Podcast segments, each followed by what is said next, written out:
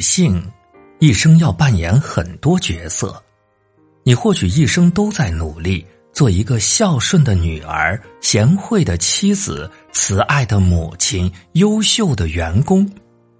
每一位女性都应该知道，你是女儿、是妻子、是母亲，还是你自己。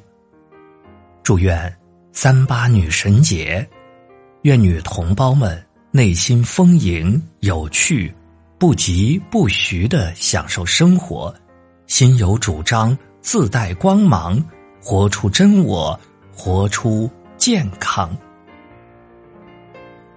何为美丽？一千个人有一千种说法，我只能扔出我的那一块砖。美丽的女人，首先是和谐的，面容的和谐，体态的和谐，灵与肉的和谐。美丽，并非一些精致巧妙的零件的组合，而是一种整体的优美，甚至缺陷也是一种和谐，犹如月中的桂影。那不是皓月引发无数遐想，最确实的物质基础吗？和谐是一种心灵向外散发的光辉，它最终走向圣洁。美丽的女人，其次应该是柔和的。太辛辣、太喧嚣的感觉不是美，而是一种刺激。优秀女人的美丽，像清风。给世界以潜移默化的温馨。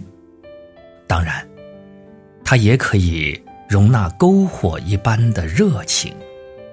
可是你看，跳动的火苗，舒卷的舌头，是多么的柔和，像嫩红的枫叶，像浸湿的红绸，激情的局部仍然是细致而绵软的。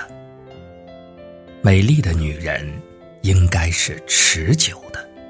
凡稍纵即逝的美丽，都不是属于人，而是属于物的。美丽的女人，少年时像露水一样纯洁，年轻时像白桦一样蓬勃，中年时像麦穗一样端庄，老年时像河流的入海口，舒缓。而磅礴，美丽的女人经得起时间的推敲。时间不是美丽的敌人，只是美丽的代理人。它让美丽在不同的时刻呈现出不同的状态，从单纯走向深邃。